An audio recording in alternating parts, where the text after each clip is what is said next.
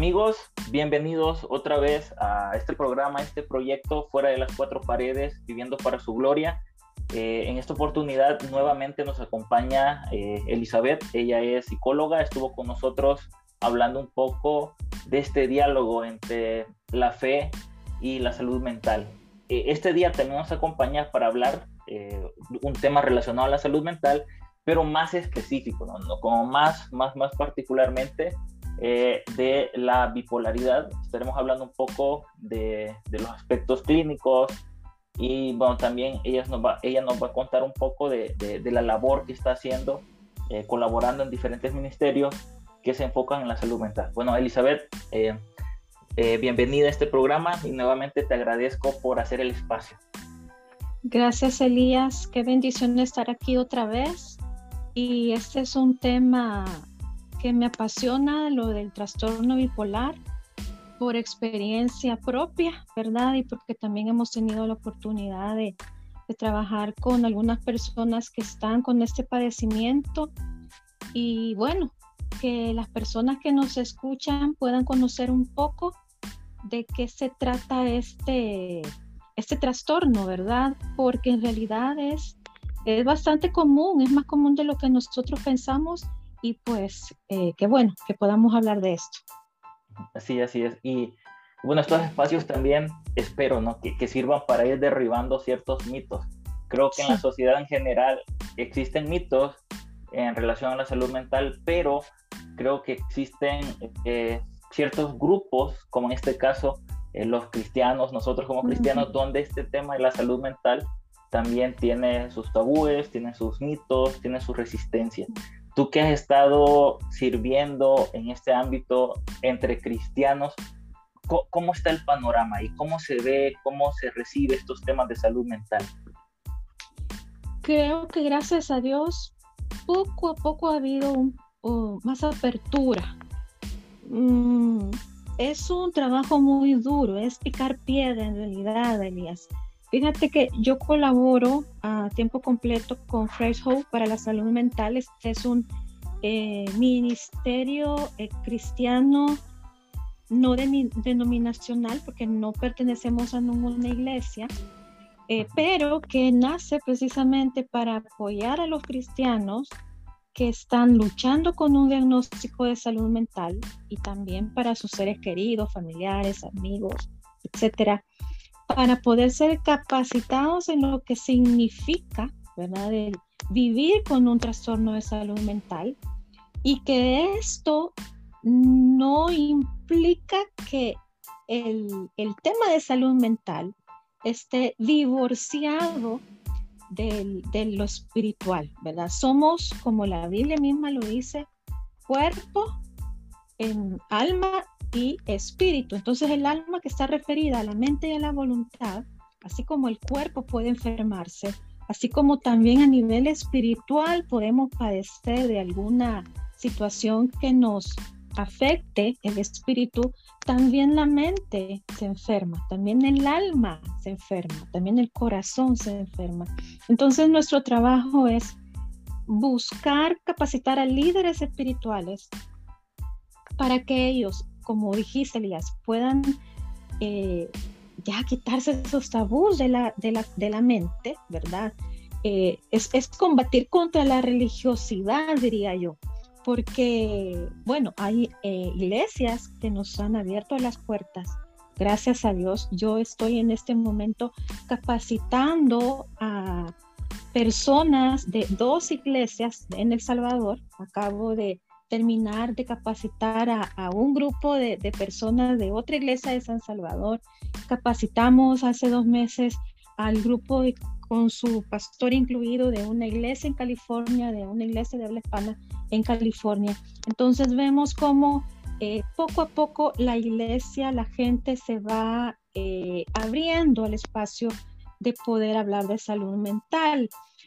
Pero hay otras iglesias que no, hay otras iglesias que nos cierran las puertas porque todavía existen aquellos paradigmas religiosos que creen que este tema está completamente divorciado de la Biblia.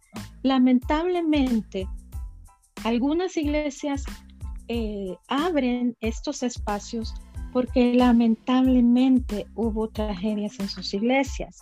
Quiero decirte que una de estas iglesias que fue capacitada, ellos vivieron la pérdida de una de sus, de sus miembros.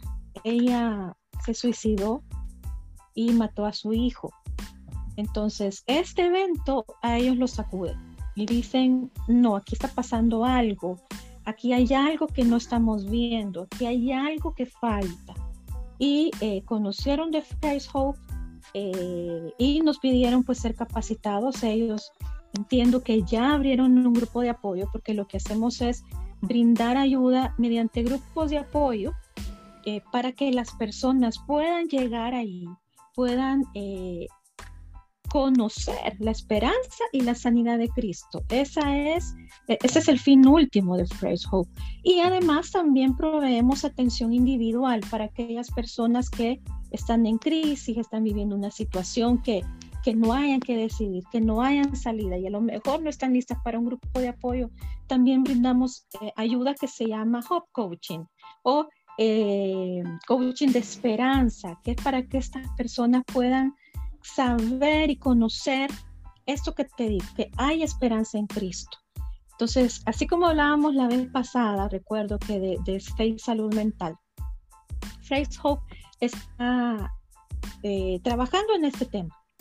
Y te digo que hay mucho trabajo por hacer, hay mucha gente que alcanzar, hay mucha gente sufriendo. Gracias a Dios, Él me ha permitido en First Hope colaborar en este momento para eh, Latinoamérica y España. Ahí se, están dando pasitos, ¿verdad? Ya tenemos en varios países representantes que, que, están trabajando dentro de cada país para poder ampliar la visión de Hope y poder alcanzar a más iglesias. Pero también te quiero decir que no es exclusivo para cristianos estos grupos de apoyo y esta ayuda. Es para todo aquel que esté en este momento viviendo un reto de salud mental y está descansado, está angustiado, no encuentra salida, quizás piensa que el tratamiento que está llevando no le funciona. Y bueno, así llegamos muchos de Phrase Hope. Yo soy una, un testimonio de que en realidad el programa funciona porque somos queremos ser parte de un tratamiento integral que cada una de las personas que tienen este desafío pueda vivir y pueda experimentar esa vida de bienestar y de gozo que Jesús ha prometido en su palabra. Y a ver, Elizabeth, ese tratamiento integral se vuelve muy difícil ¿no? en nuestros contextos, donde el psiquiatra trabaja por su lado, el psicoterapeuta por su lado, y a veces es muy difícil esta comunicación. Eh, me, surge, me surge una pregunta. Eh, en, este, en esta experiencia que has tenido trabajando con iglesias, eh, no sé si has notado tal vez que algunas denominaciones eh, tienen más resistencias que otras, tal vez sin tocar específicamente el nombre de la denominación, pero no sé si, si has tenido esa experiencia o has distinguido eso. Fíjate que más que, sí, hay algunas denominaciones bien tradicionales con las que nos hemos topado que nos que, no quieren, ¿verdad?, eh, que toquemos el tema de salud mental. Sin embargo, y sin decir nombre, hay una iglesia muy tradicional en El Salvador que nos ha abierto las puertas. Una iglesia muy grande en El Salvador que estamos eh, ya capacitando a un, al, grupo de mujeres, a un grupo grande de mujeres que están interesadas en eh, abrir grupos de apoyo porque han visto la necesidad este, en el cuerpo de, Cristo, ¿verdad? Por otro lado, hay iglesias em, que diríamos que son, ay, no sé, por decirte, generalmente un poco más, con más apertura, que nos han dicho que no. Entonces, yo te diría una cosa, lo que yo he visto en el trabajo con iglesias es que depende de los líderes, depende de los pastores, y depende de las experiencias que se están viviendo en las iglesias. Lamentablemente tenemos que llegar, eh, eh, tiene que, haber un caso que los mueva, que los sacude.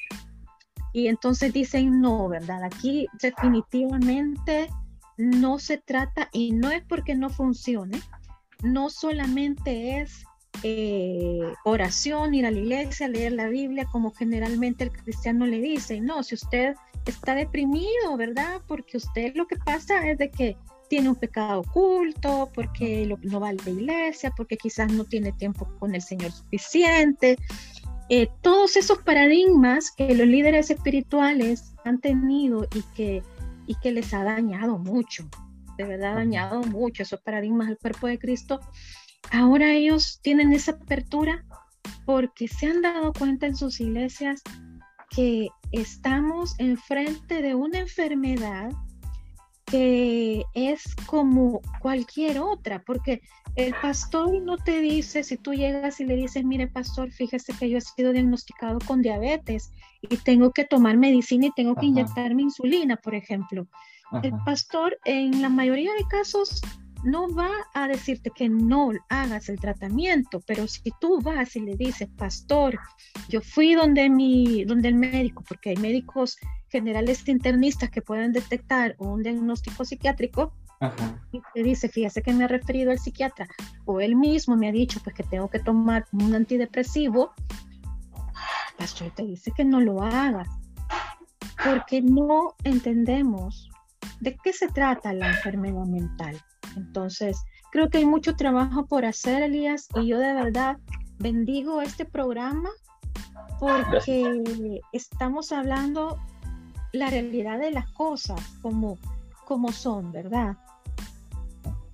Sí, fíjate que eh, en estos, bueno, justamente estoy en un proyecto, no sé si alguna vez escuchaste de, de MOOC, que es Movimiento Universitario Cristiano. Lo he escuchado.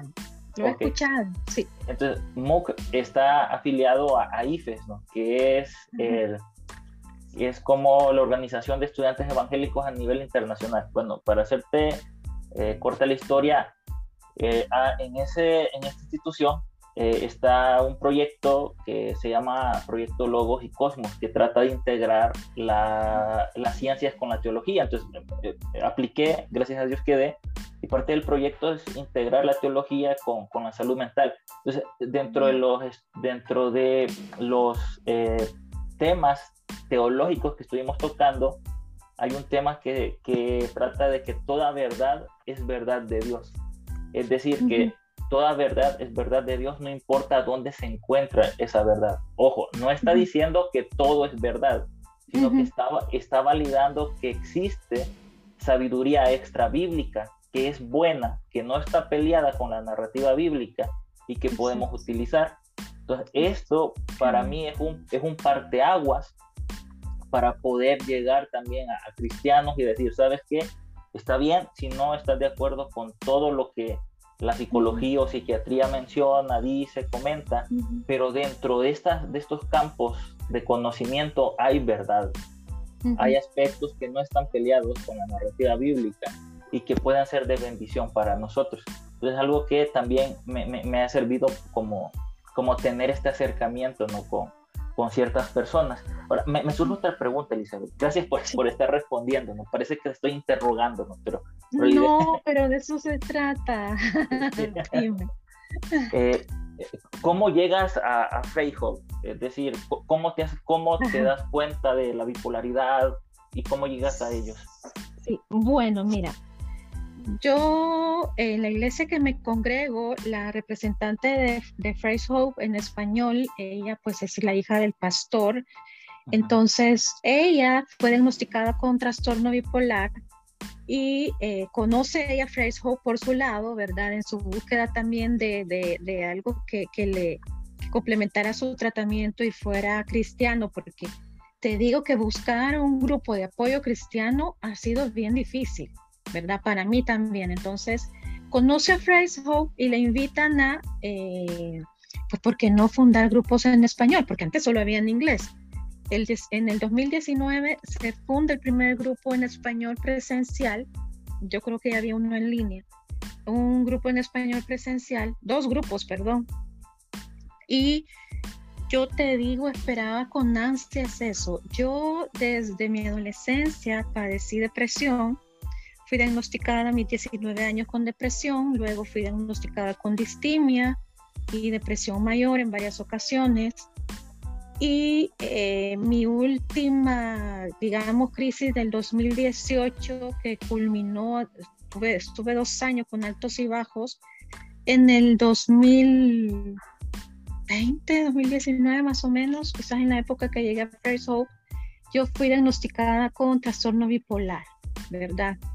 Eh, y te digo, luego de años de tratamiento y de pensar que lo mío era, era una, solamente una depresión un, unipolar.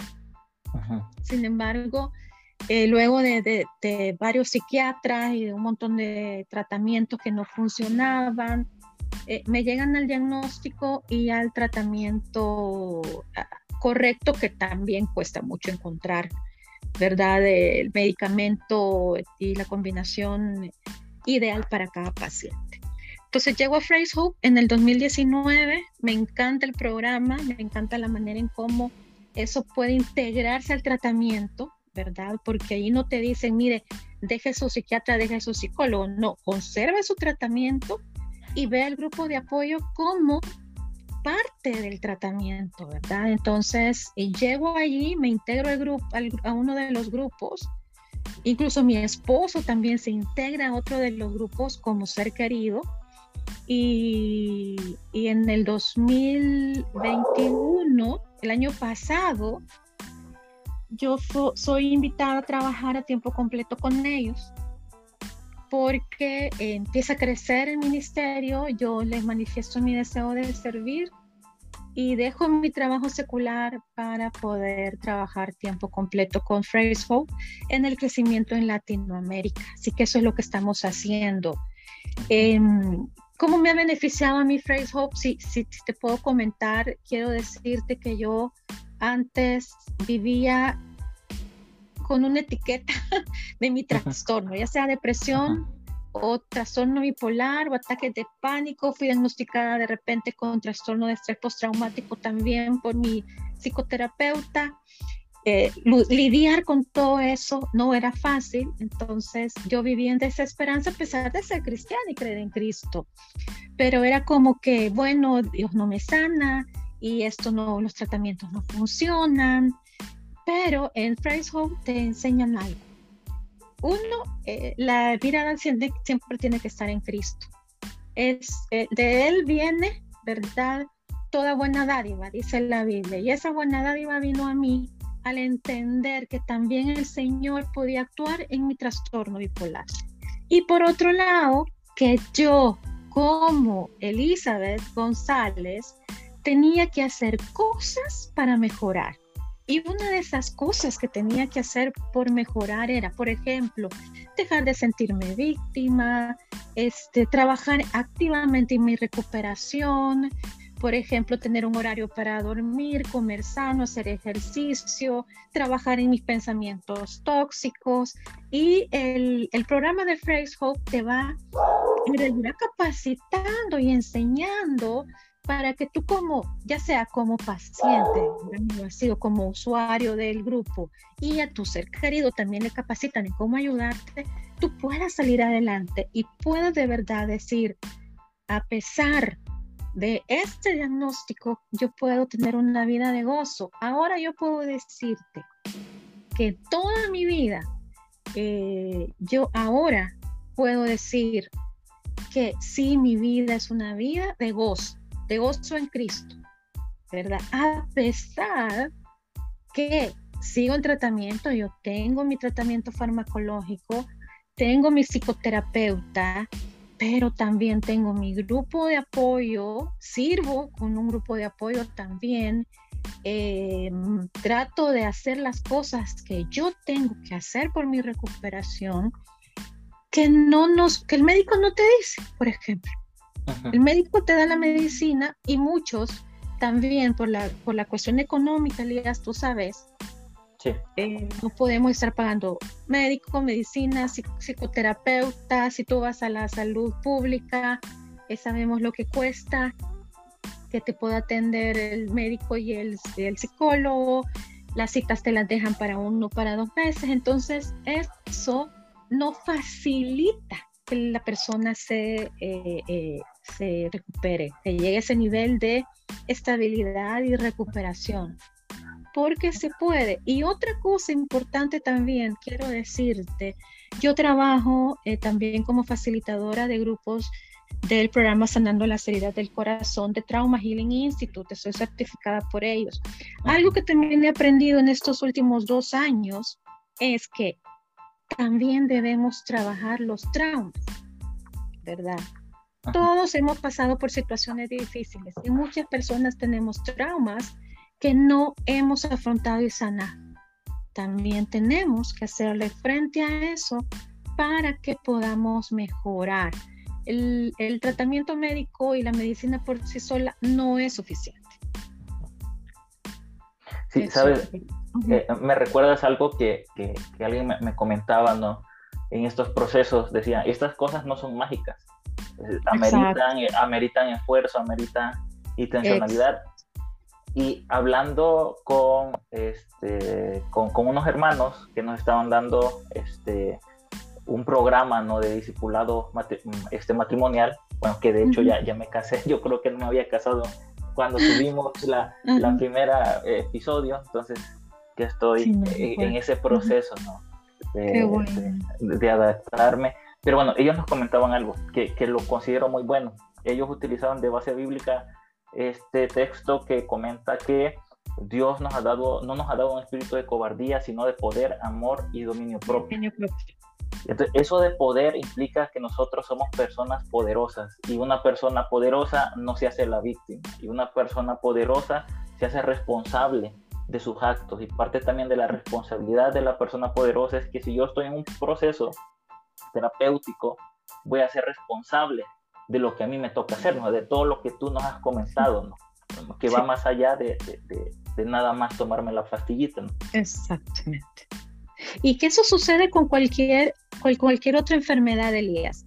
Mi esposo es hipertenso, entonces, él toma todos los días su medicamento, ¿verdad? Pero además de eso, bueno, él, él había engordado, ¿verdad? Eh, entonces el doctor le dijo, no, te, tiene que hacer ejercicio porque este, eso es eh, malo para su salud y para su hipertensión.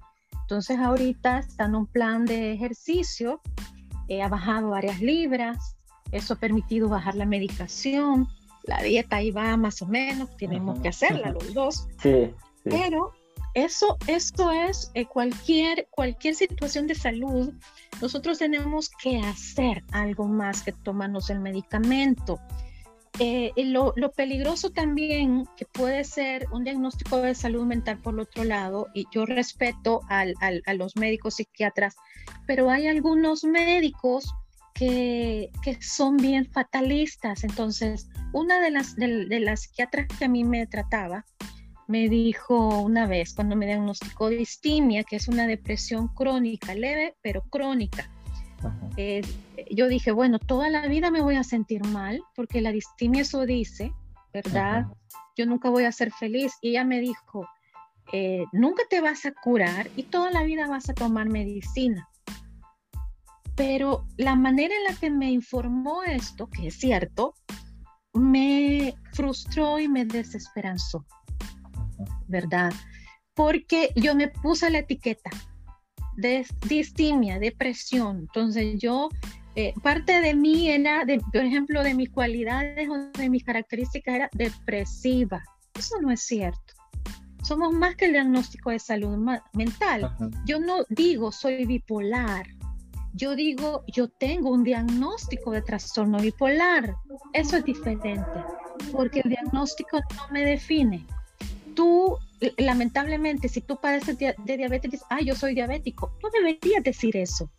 Tengo un diagnóstico de diabetes, tengo un diagnóstico de hipertensión, pero hacemos la enfermedad parte de nosotros. Y eso también es eh, peligroso. Yo fíjate que cuando me di cuenta de que yo no estaba trabajando activamente en mi recuperación, fue en el 2020, en mayo, yo fui ingresada al hospital psiquiátrico por eh, en un episodio mixto. Y, fue allí yo, leyendo el libro de Fresh Hope, leí una, una oración que ahorita no, no te mentiría si te digo cuál era, pero me di cuenta de hay más cosas que yo puedo hacer.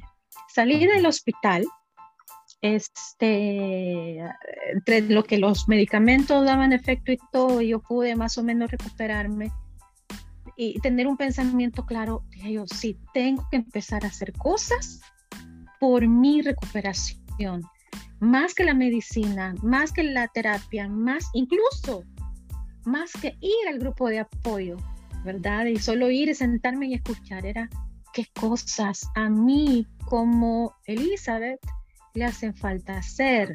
Y por ejemplo, yo ahora te digo, yo a las nueve de la noche me tengo que acostar, pase lo que pase. ¿Verdad? ¿Por qué? Porque yo necesito dormir ocho horas, entonces tengo que, ¿verdad? Yo cuento, ah, me tengo que despertar a tal hora. Este, tengo una rutina más o menos, ¿verdad? Eh, eh, eh, todos los días para que yo este, pueda mantenerme estable, no, porque todo, hay muchas cosas que pueden afectar tu estado del ánimo y para las personas que tenemos un trastorno del estado del ánimo, tenemos que saber y reconocer qué cosas nos afectan. Yo no te veo noticias, eh, trato de evitar eh, películas, por ejemplo, sangrientas o así muy, muy feas porque me dan pesadillas y me ponen mal.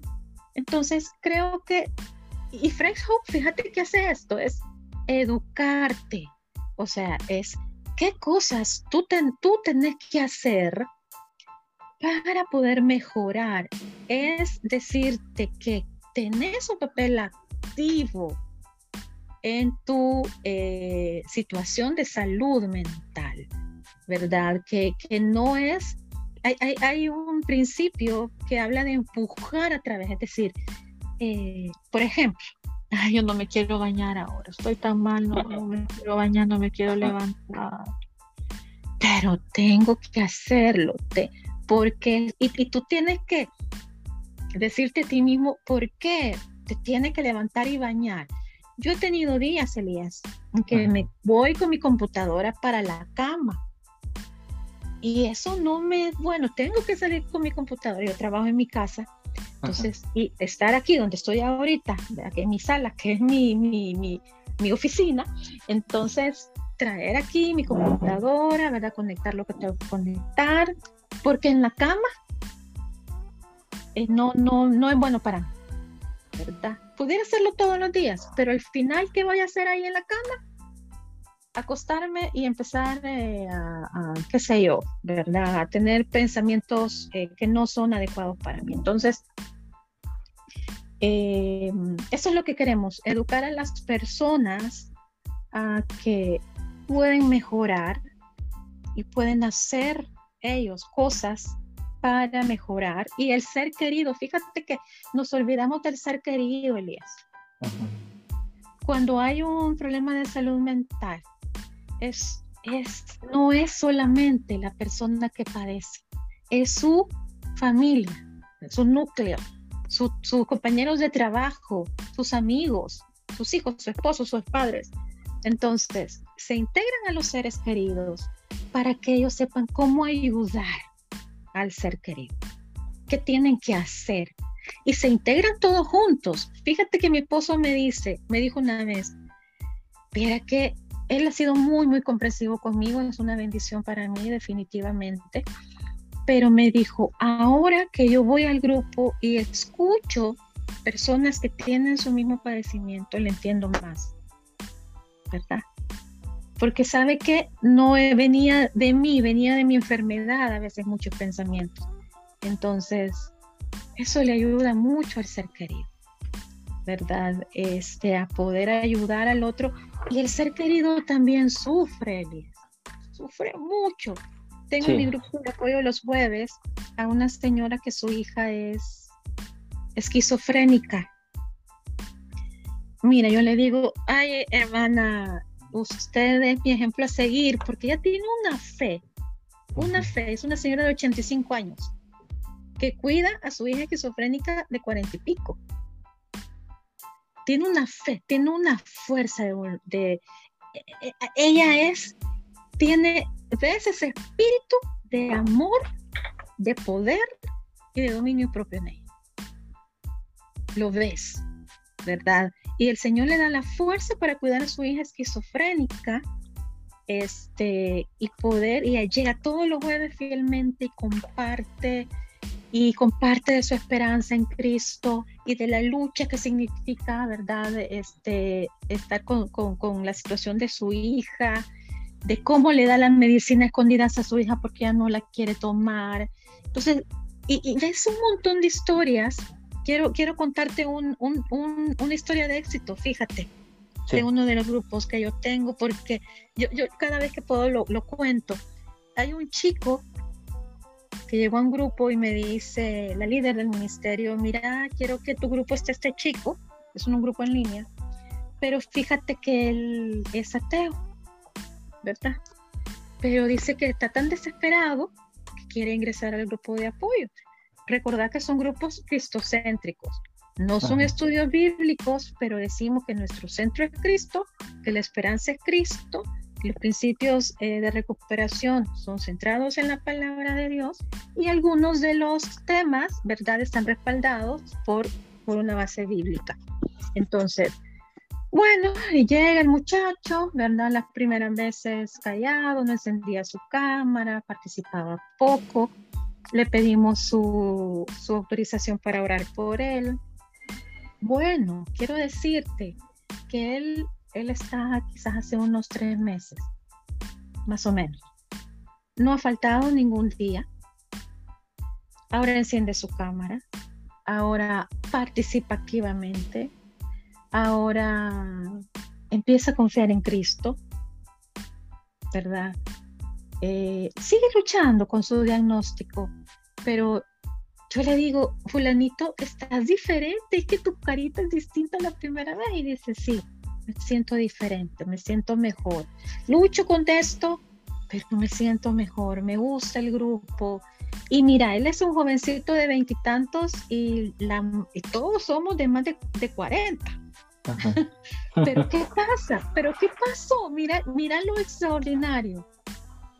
Él entró a un grupo donde fue aceptado donde nadie lo criticó, donde él puede opinarlo y, decir hoy me siento mal, hoy estoy eh, en un estado de ánimo depresivo.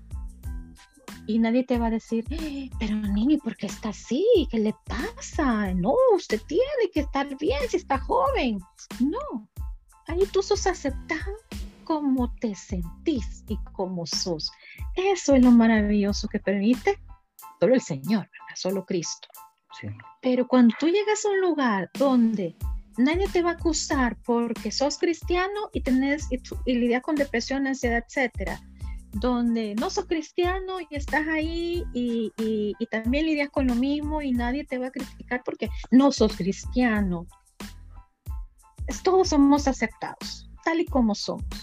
Y eso de verdad te digo que es un elemento restaurador y reparador para la gente y para muchos aquellos que lamentablemente, Elías, en nuestras iglesias han sido dañados por los paradigmas. Uy, ya hablé un montón.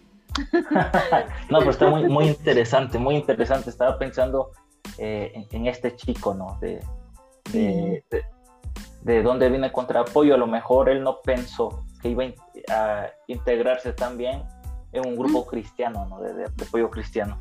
Elizabeth, me surge otra pregunta, eh, y creo que también esta les puede ayudar a, nuestros oyentes.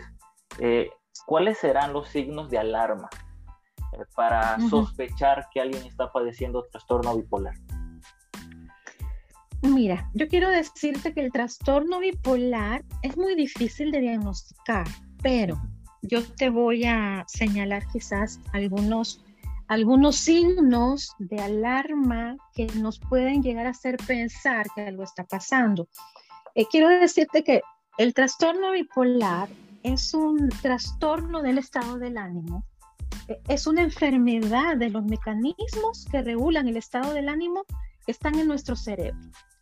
Eh, ¿Y qué sucede? ¿Qué, qué, conlleva tener un, un diagnóstico de trastorno bipolar? Bueno, tú estás un tiempo, por ejemplo, En la manía o en la hipomanía, tú experimentas una euforia tal, ojo que no es alegría o felicidad, es un estado de ánimo exacerbado donde tú, por ejemplo, tienes más energía, necesitas dormir poco, eh, tienes muchas ideas en la cabeza que no las pueden expresar porque las ideas van más rápido.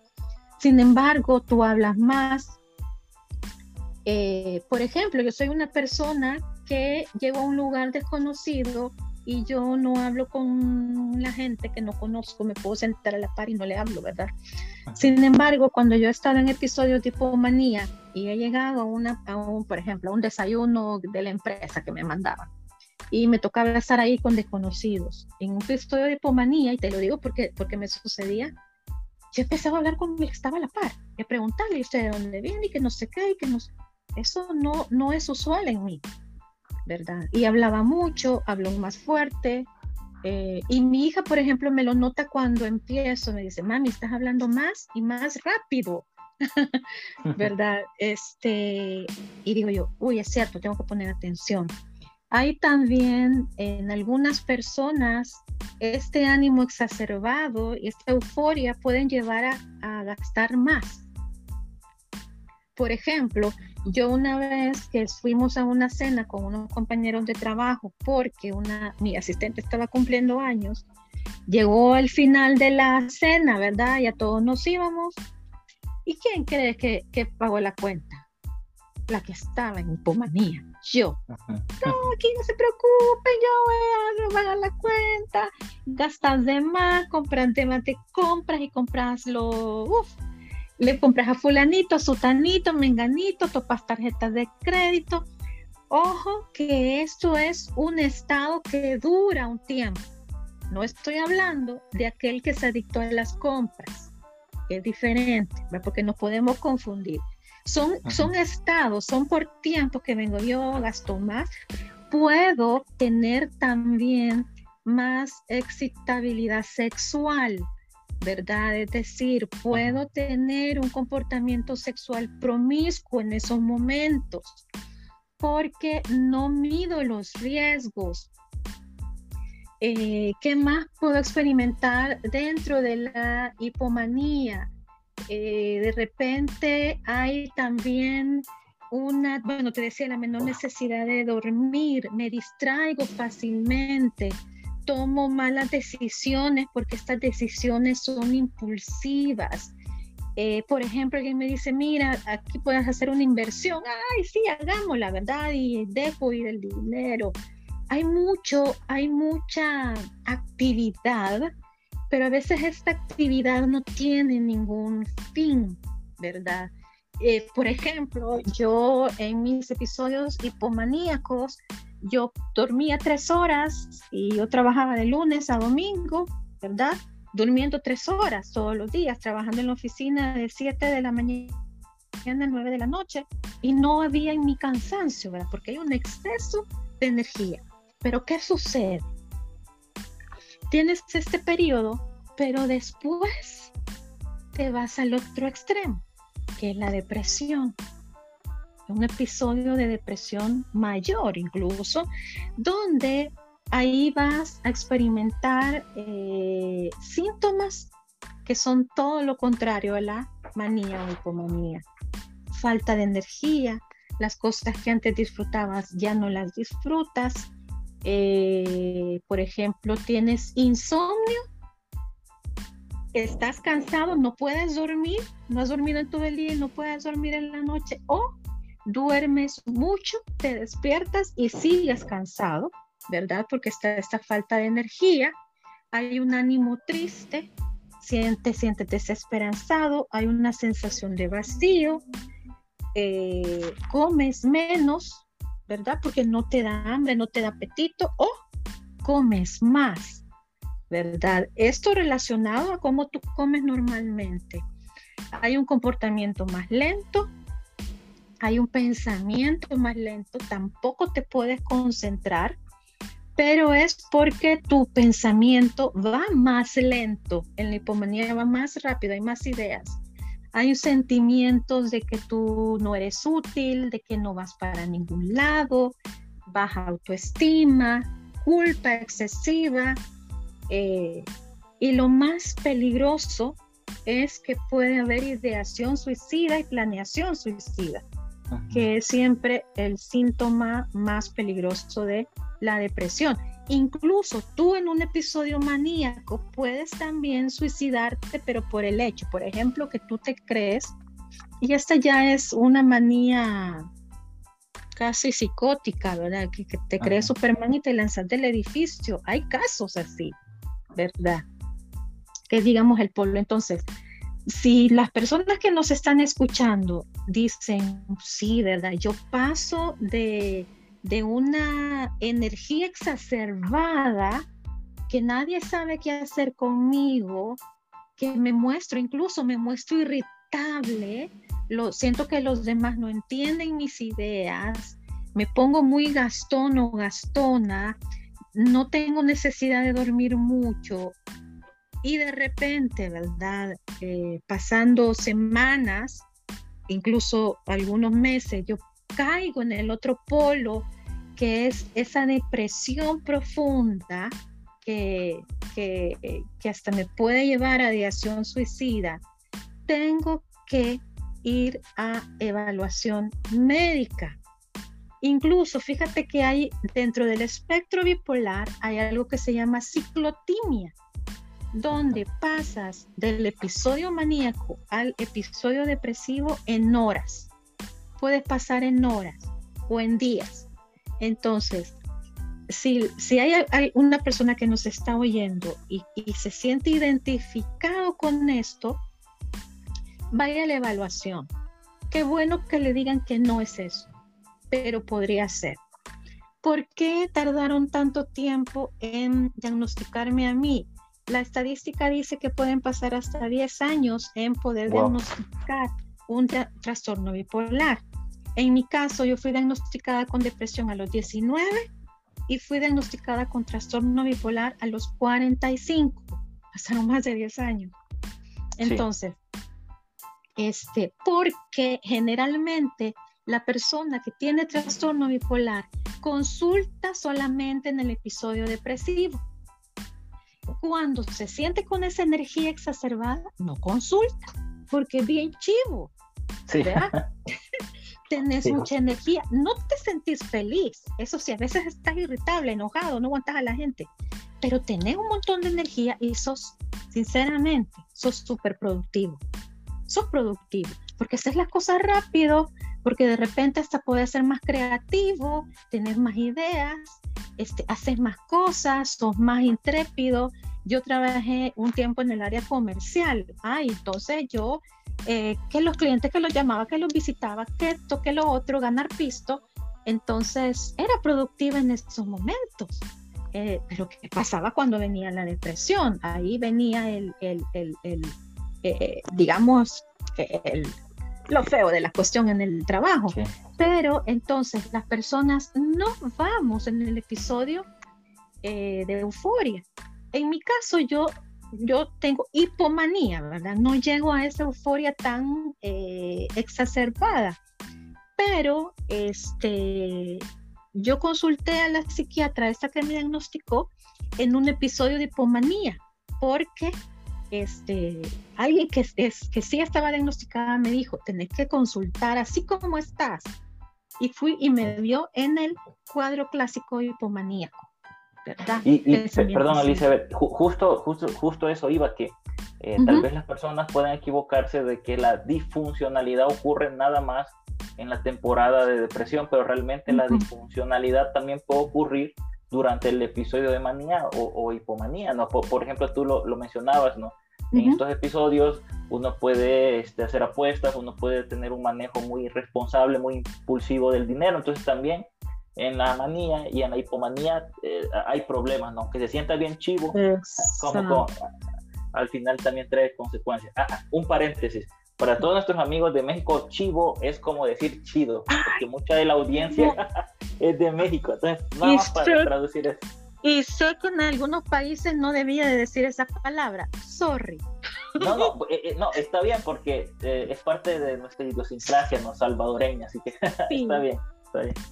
Sí, pero toda la razón, toda la razón, Estelías. Entonces, algo, ambos polos, ¿verdad?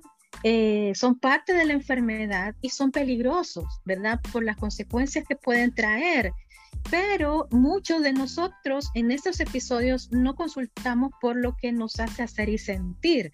Muchas, fíjate que muchas personas que tienen problemas con adicción, ¿verdad? Esta adicción ha comenzado en ese episodio eh, maníaco porque como no mides riesgos, ¿verdad? De repente tú puedes estar, eh, no mides, por ejemplo, cuánto tomas o te puedes meter en problemas de drogadicción. Entonces, eh, incluso fíjate que estaba yo leyendo un poco hace, bueno, hace, hace, tiempos, y escuchando también a un médico uruguayo que es muy bueno, que trabaja con los trastornos bipolares, que, por ejemplo, hay algunas señales, fíjate, que las personas que muy jovencitas han sido diagnosticadas con depresión, tienen que tener mucho, mucho cuidado porque esta depresión pudiera en algún momento convertirse en un trastorno bipolar. Porque uno de los, de, las, de los signos, de las señales también es que tú has empezado con depresión en la adolescencia.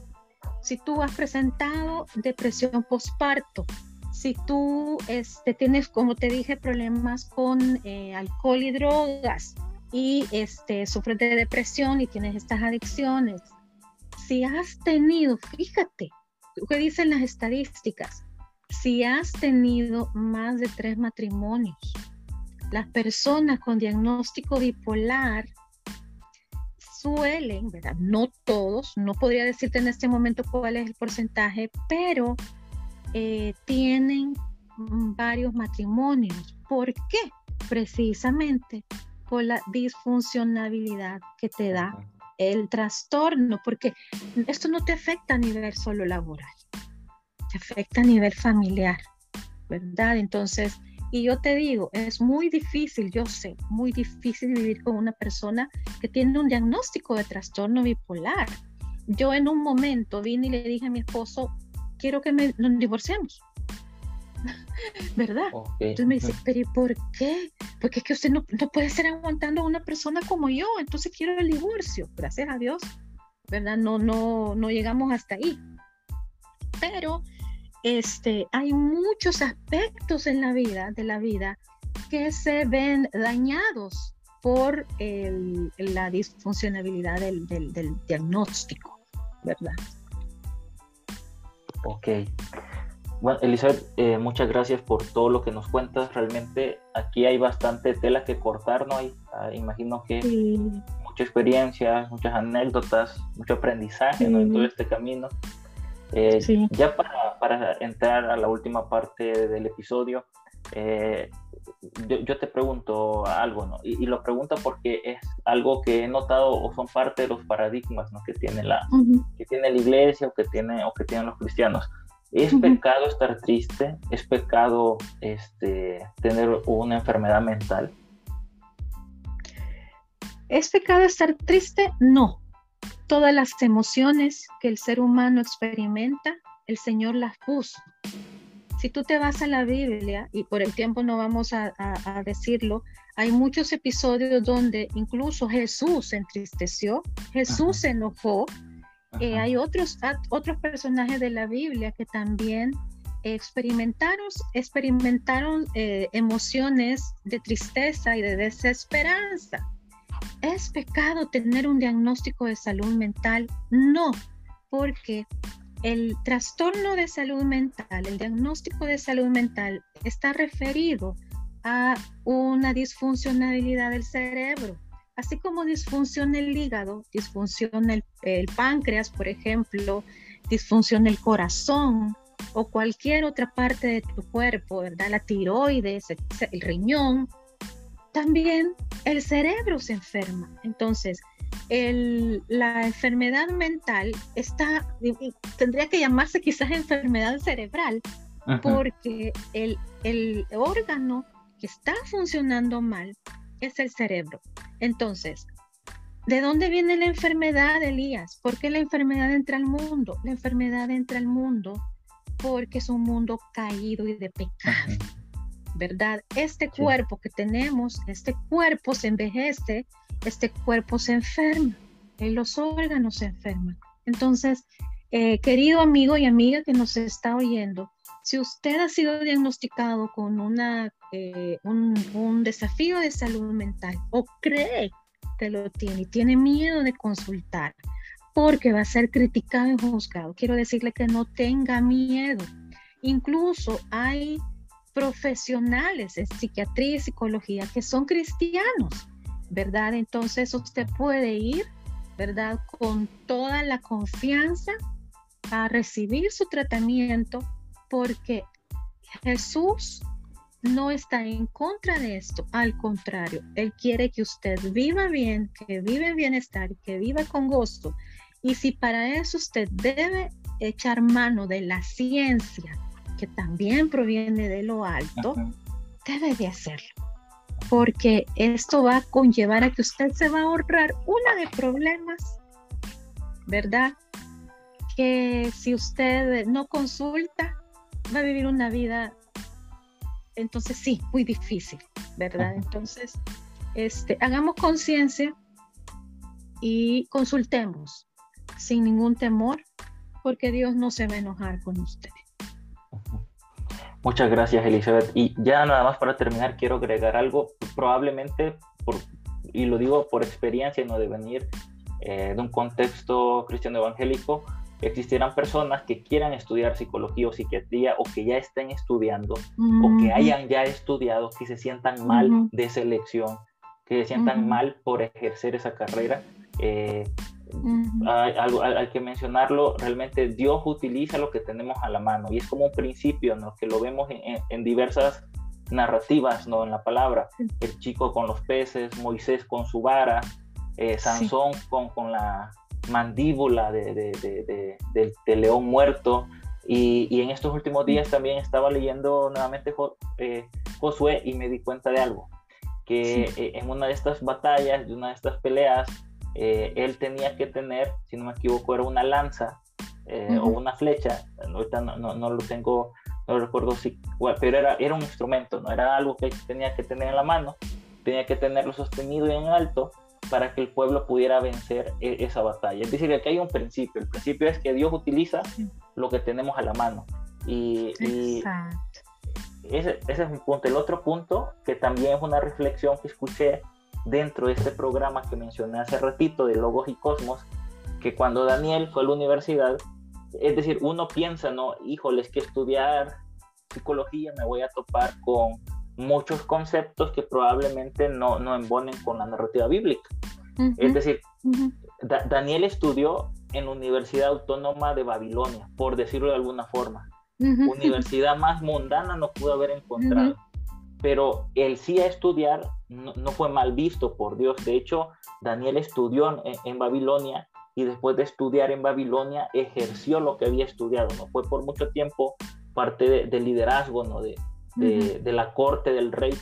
Eh, entonces, eh, a lo que voy es que si hay personas, así como hay personas que se sienten mal, que sienten culpa por tener una enfermedad mental, también he conocido personas que se sienten mal por, por haber decidido estudiar psicología o psiquiatría.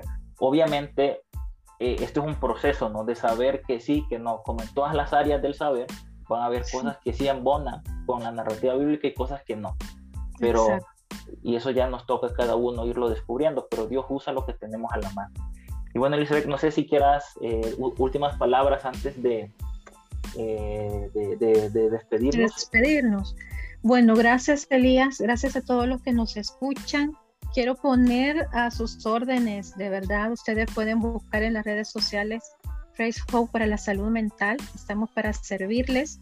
Eh, como les dije al principio, somos un ministerio no denominacional cristocéntrico para ayudarles.